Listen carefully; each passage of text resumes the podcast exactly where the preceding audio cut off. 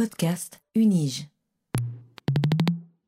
En Suisse, nous sommes toujours dans la demande du vaccin, c'est-à-dire qu'il y a plus de gens qui souhaitent se faire vacciner qu'il y a de vaccins disponibles.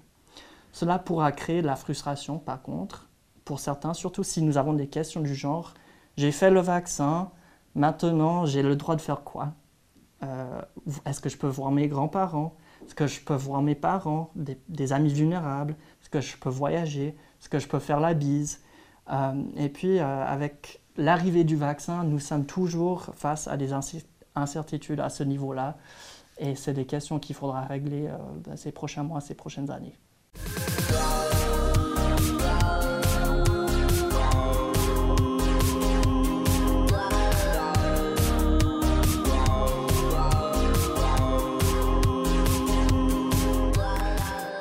À l'heure où je vous parle aujourd'hui, de très nombreuses personnes, des millions de personnes, sont sur le point d'être vaccinées contre euh, le coronavirus et la maladie du Covid-19.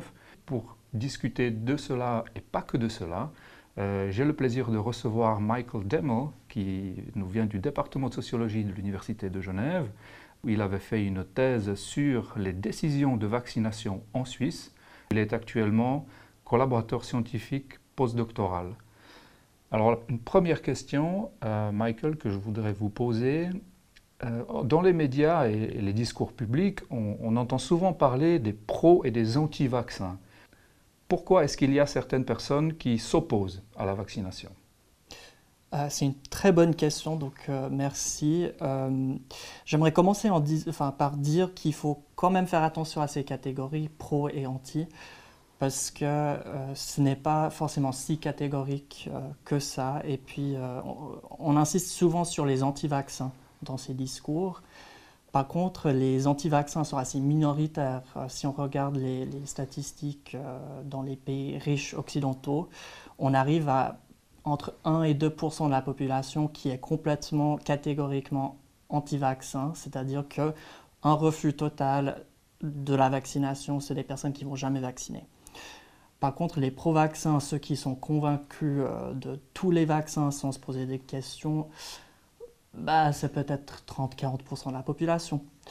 Et puis, il y, en a qui sont un peu entre deux. Euh, et puis ça, c'est une zone euh, qu'on appelle l'hésitation vers la vaccination ou l'hésitation vaccinale, où il y a plus de marge. C'est des avis qui sont différents, variés. Euh, c'est des personnes qui ne mettent pas tous les vaccins dans le même panier. Euh, il y a certains vaccins qui vont faire oui, certains non. Euh, et puis c'est vraiment des, choix évalués en, fonction des risques, en fonction des, des, comportements encourus. Mais pour revenir à la question de pourquoi est-ce qu'il y a des gens qui s'opposent à la vaccination, quelles sont les raisons? Ben, il, y en a enfin, il y a de nombreuses raisons. Euh, il faut savoir que c'est un phénomène qui n'est pas tout à fait récent. Donc, dès l'arrivée de la vaccination, ou, enfin, tout au début, c'était l'inoculation. Euh, au XVIIIe siècle, il y a eu euh, des réticences. Donc, c'est Edward Jenner, c'est un, médecin anglais, un chercheur, qui a commencé à inoculer les personnes. Et puis, les autres médecins de son époque, les autres chercheurs, ont été scandalisés parce qu'il s'agissait de prendre un peu de pus sec euh, des vaches, des, des, pustules, et puis d'injecter dans des plaies ouvertes euh, pour euh, provoquer une réaction. Et du coup, à l'époque, il y avait des images extraordinaires qui sortaient des tableaux avec des, des personnes qui poussaient des, parties de corps de vaches. Enfin, il y avait cette peur de devenir une vache en quelque sorte parce qu'on mettait un produit animal dans son corps. Donc, c'est pas tout à fait nouveau. On insiste beaucoup là-dessus ces dernières années, mais tout au long de l'histoire de la vaccination, on a eu ces réticences euh, pour ce traitement. Euh, mais je vais parler de l'hésitation vaccinale de nos jours, donc euh, ce qu'on a vu ces dernières décennies. les gens ils se posent les questions sur l'efficacité, est-ce que ça va fonctionner ou pas, sur la sécurité, donc est-ce que c'est dangereux, est-ce que ça va provoquer des effets secondaires à long terme et à court terme, et sur la nécessité. Est-ce que c'est vraiment nécessaire de se faire vacciner si, euh, par exemple, de nos jours en Suisse, on voit quasi plus de, cas de polio, par exemple? Donc pourquoi l'intérêt de se faire vacciner contre une maladie qui n'existe pas, entre guillemets? Principalement, c'est ça les questions que, que, se posent les, les personnes vaccino-hésitantes. Mais les raisons pour ça, il y en a encore beaucoup. Euh, il y a cette question de la surdose d'informations. On parle souvent aujourd'hui euh, d'une infodémie. On, est confronté à beaucoup, beaucoup d'informations qui sont souvent contradictoires, euh, à la fois sur Internet, dans les médias, etc. On entend ci, on entend ça. Donc on arrive à une surdose d'informations, on ne sait plus quoi croire, qui croire, etc. il y a les influences de nos réseaux sociaux. Euh, les personnes euh, qu'on côtoie. Il y a eu des études qui montrent que plus on a de personnes dans nos réseaux euh, autour de nous qui se vaccinent, plus on va être amené à se faire vacciner ou faire vacciner nos enfants. Et l'inverse est, valable aussi. Donc, moins de personnes dans les réseaux qui se vaccinent, moins on aura tendance à se vacciner aussi. Il y a une grande question de la confiance. Donc, c'est la confiance envers la médecine, la confiance envers, la science, les scientifiques, l'industrie pharmaceutique.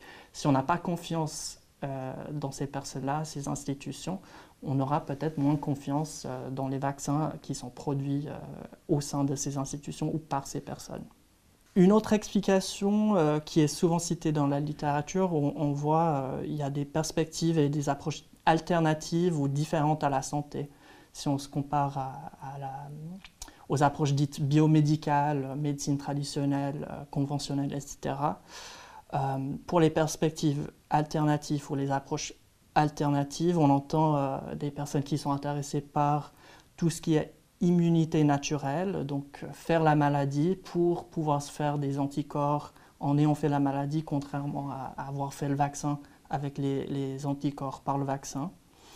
Euh, dans ces milieux-là, on voit des discours qui revendiquent l'importance de, de, la maladie en fait pour l'organisme comme étant une étape dans le développement, dans, dans le corps d'un enfant, par exemple. Sinon, il y a une autre partie de la littérature consacrée à l'influence des professionnels de la santé euh, dans les décisions de vaccination. Donc, si on a un médecin ou un praticien de la santé qui euh, en qui on a confiance, qui arrive à nous convaincre si on n'était pas convaincu avant. On peut aller un peu plus dans son sens que quelqu'un euh, qui n'arrive pas à gagner notre confiance. Donc là, je parle beaucoup de confiance et, d'émotion parce que souvent, euh, ce n'est pas forcément, c'est pas toujours une question d'avoir les bonnes informations ou d'avoir des bons chiffres, des, des bons arguments scientifiques, par exemple il y en a beaucoup avec les entretiens que j'ai menés avec des parents vaccino-hésitants. C'est plutôt au feeling. C'est oui, ça, je le sentais bien avec ce médecin. Il, il était très gentil. Euh, mhm. C'était comme on, discutait ensemble autour d'un café quand on parlait de la décision. Donc, on entend ces genres de discours où, en fin de compte, ce n'était pas forcément le contenu de la discussion, de la consultation qui, qui arrivait à, convaincre les parents. C'était la confiance qu'ils accordaient à, à leur médecin.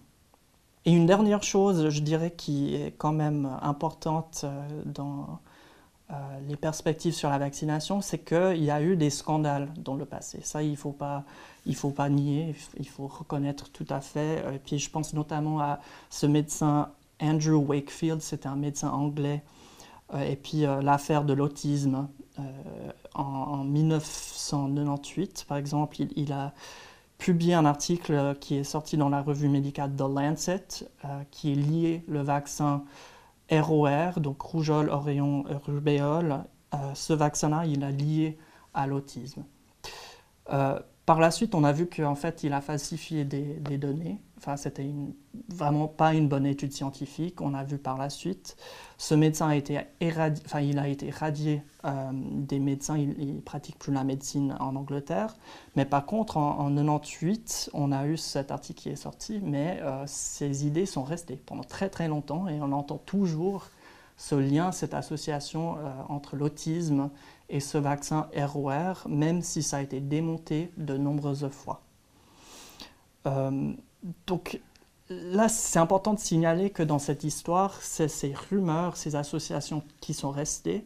Et c'est pas anodin parce que une des personnes principales qui travaille sur ces questions-là, une chercheuse qui est très très reconnue dans, ce milieu, qui s'appelle Heidi Larson, c'est une anthropologue qui à la base qui travaillait sur l'anthropologie des rumeurs. Et puis c'est elle, en quelque sorte, la chef, le visage de la recherche sur l'hésitation vers la vaccination. Et puis c'est par ce biais-là qu'elle a commencé à s'intéresser à l'hésitation vers la vaccination.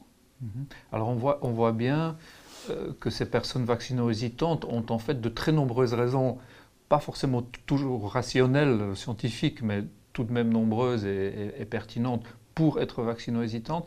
Est-ce que euh, ces personnes euh, ont des caractéristiques types Est-ce qu'il y a un profil type de, la personne vaccino-hésitante Alors, euh, à une échelle mondiale, il n'y a pas d'algorithme universel.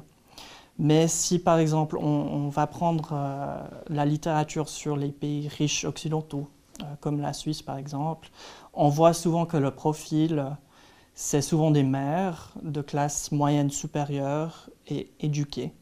Donc c'est un peu le profil qu'on voit dans la littérature. Ça a été monté avec des études euh, sur euh, des attitudes, euh, les, variables sociodémographiques. et puis on, a vu avec la sociologue américaine Jennifer Reich, elle est assez critique parce que elle, reconnaît que ce groupe de personnes, donc des mères, classe moyenne supérieure, éduquées, c'est des personnes ayant beaucoup de privilèges sociaux, qui ne vaccinent pas au détriment en fait de ceux et celles qui sont dans, dans des situations moins favorables, qui, euh, pour des raisons d'accès au système de santé, ne vont pas forcément vacciner leurs enfants. Et puis eux, c'est pas une question de choix.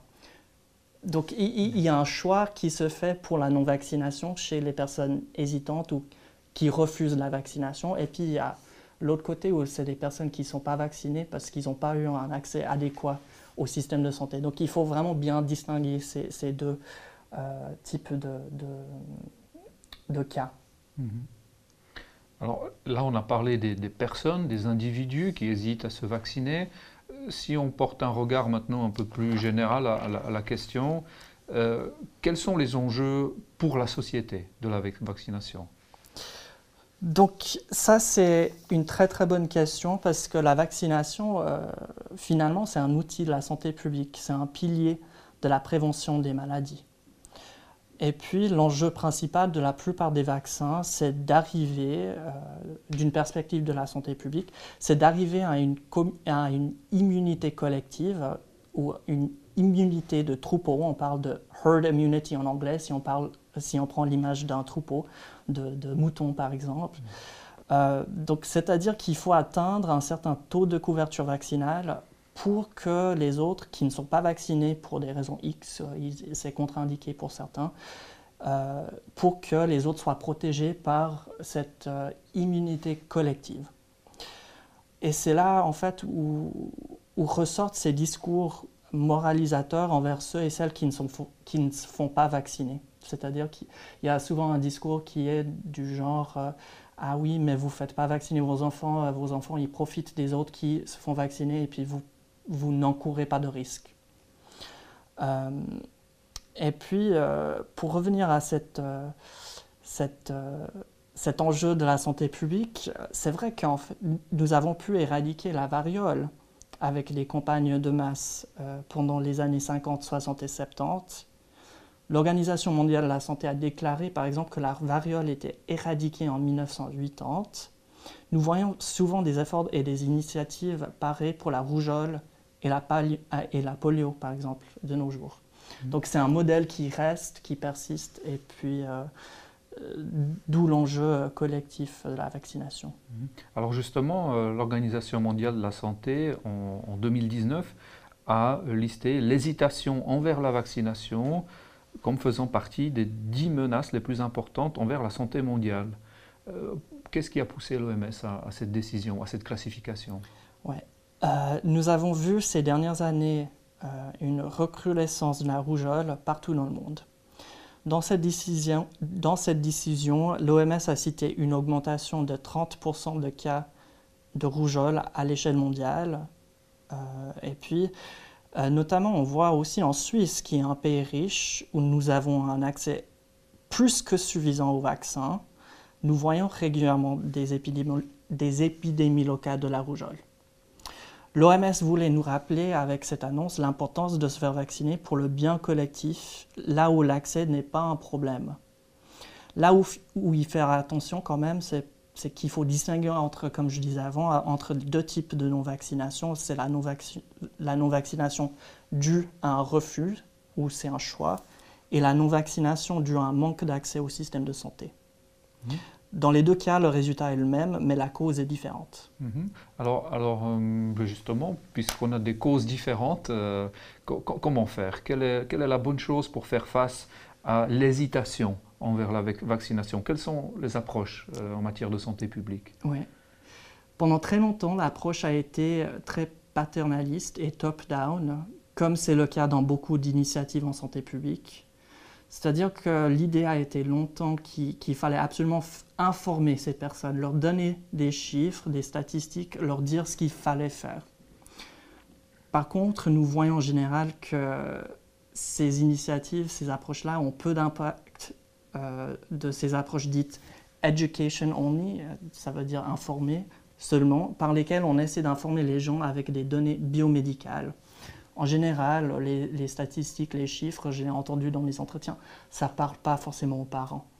Leur dire oui, c'est pour le bien euh, collectif, tous ces, discours-là, ça ne parle pas aux parents. et de plus en plus, ces dernières années, on a commencé à comprendre qu'en fait, que, avec des approches qui essaient de comprendre la perspective des personnes dites vaccinées-résidentes, en essayant de les comprendre, on peut, on peut aller plus dans leur sens. On peut, travailler, on peut faire un, travail en amont sur la confiance, euh, tout en travaillant avec un peu l'émotion, dire oui, mais le vaccin, c'est pour protéger, c'est pour la santé de votre enfant. Donc on, dit oui, votre enfant, il va être en bonne santé. Et, et on, se focalise là-dessus plutôt qu'en donnant des chiffres, parce que les chiffres, bah, mon enfant, mais euh, oui, s'il va être en sécurité, oui, c'est ça qui, qui, va être important pour les parents. Euh, il faut beaucoup travailler sur la relation patient et, professionnel de la santé. Euh, parce que on a vu, ça, ça j'ai beaucoup vu en faisant mes entretiens avec les parents, c'est que s'ils n'ont pas une bonne relation avec leur médecin, ils vont changer de médecin pour aller voir quelqu'un qui, qui est compétent et qui est apte est capable d'écouter euh, les, les, questions, les inquiétudes.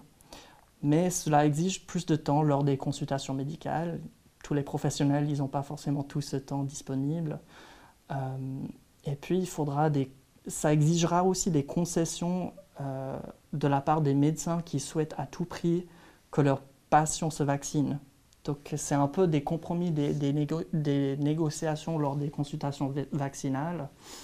Euh, mais on voit en fait que si un médecin est, prêt à faire des compromis, à écouter un peu plus ses patients, que ces, ces patients-là vont pas forcément faire vacciner leurs enfants tout de suite, mais on garde un suivi, on garde un lien avec ce médecin.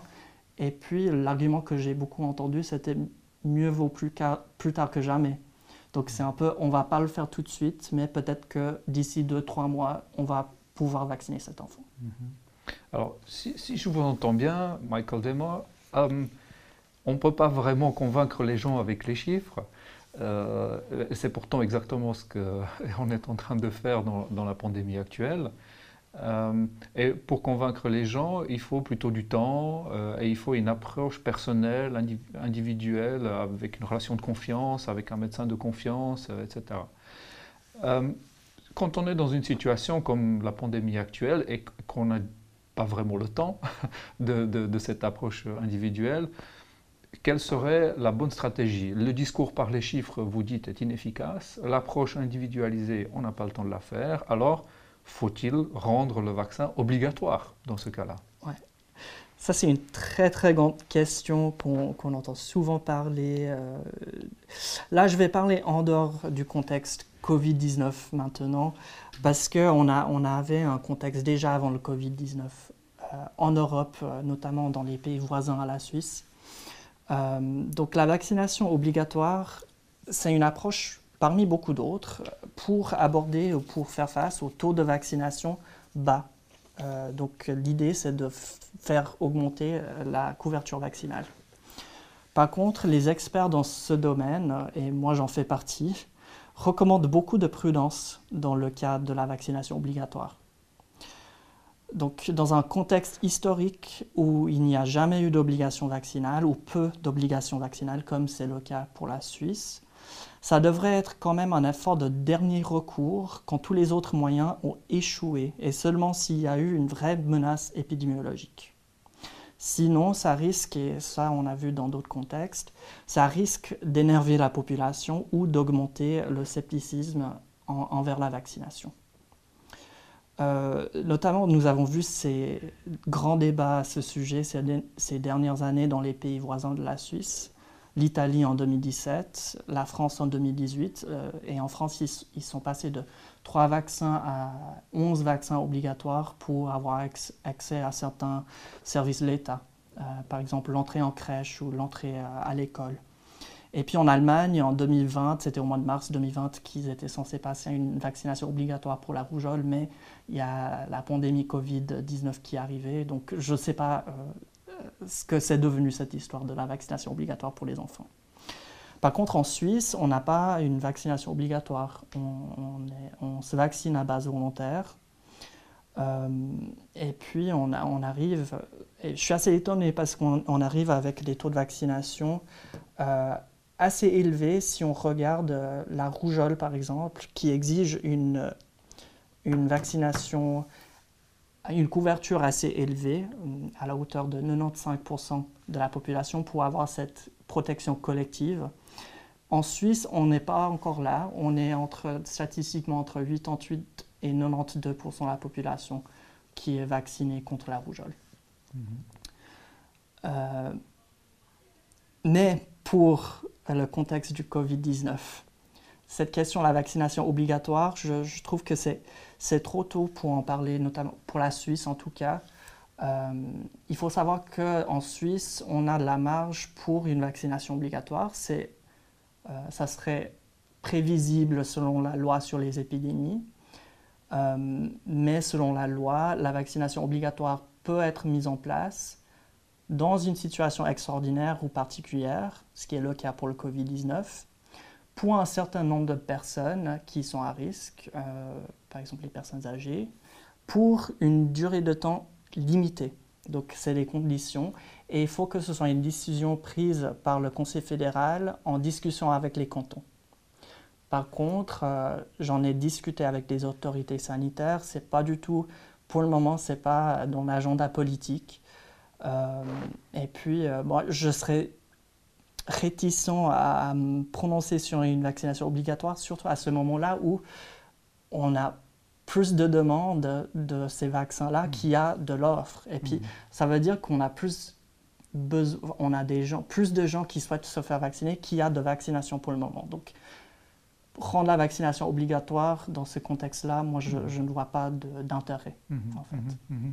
Alors, euh, on n'en a pas assez, mais on en a plusieurs, des, vaccins contre le, coronavirus responsable de, la Covid-19 qui, sont maintenant approuvés et qui commencent à être administrés en masse dans, tous les pays.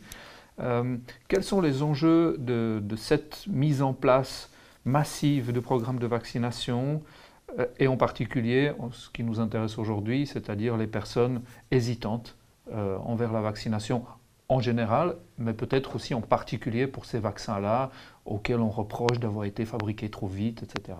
Exactement.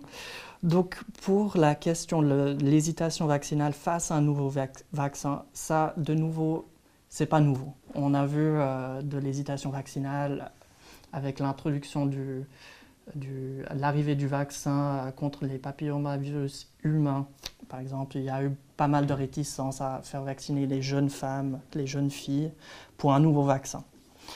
Euh, mais par contre, on est dans un autre contexte. On est dans une crise sanitaire qui dure maintenant plus d'une année. Euh, c'est une pandémie qui a été euh, très, très perturbatrice enfin, dans nos vies quotidiennes. Mais il y, a, vraiment, comme euh, vous disiez, il y a, pas mal de, raisons pour lesquelles les gens hésitent à se faire vacciner. Donc, euh, vous avez cité, c'était la fabrication euh, d'un vaccin la plus rapide de toute notre histoire d'un nouveau vaccin.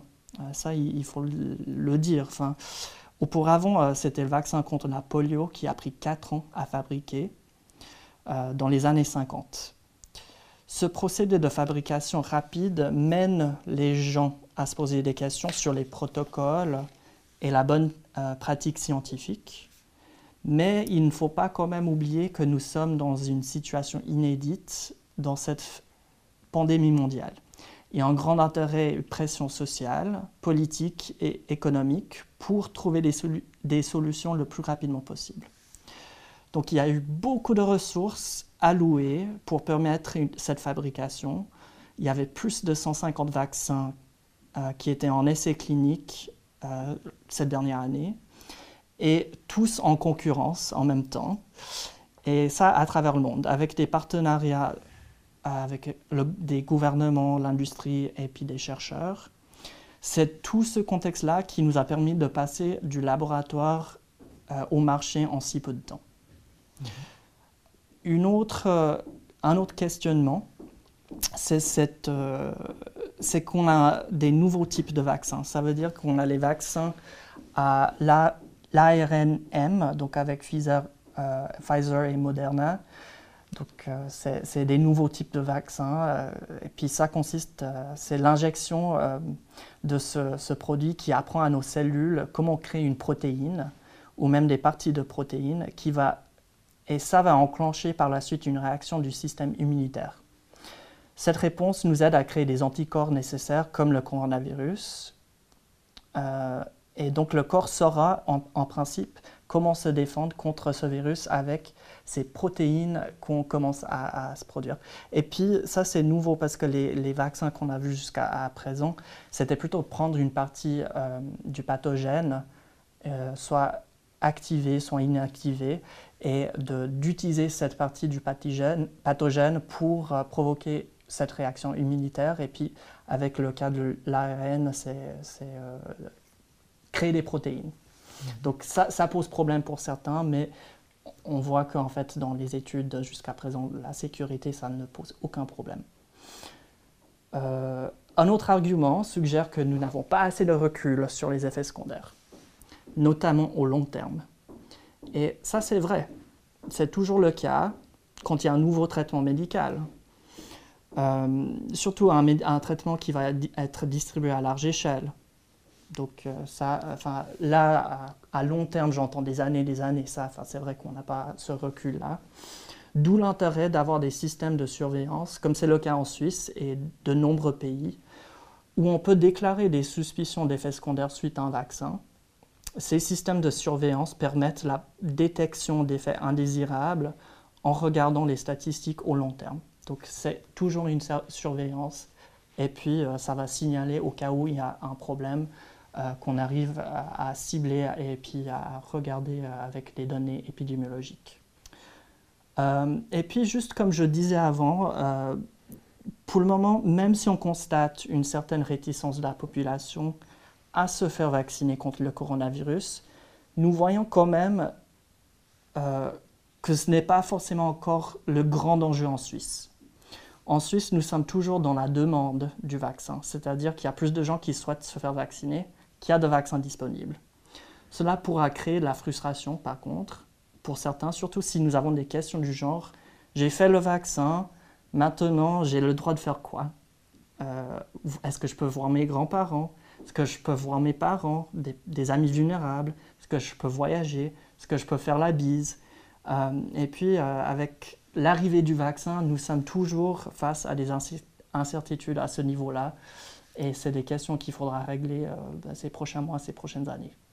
Oui, effectivement, le, retour de la bise, ce n'est pas encore pour tout de suite. Hein. Non, c'est vrai. Euh, je vous remercie, Michael Demmel, pour tous ces éclaircissements. Euh, on comprend maintenant un peu mieux ces enjeux. Croisons les doigts pour, pour l'avenir de cette pandémie. Merci beaucoup. Merci à vous.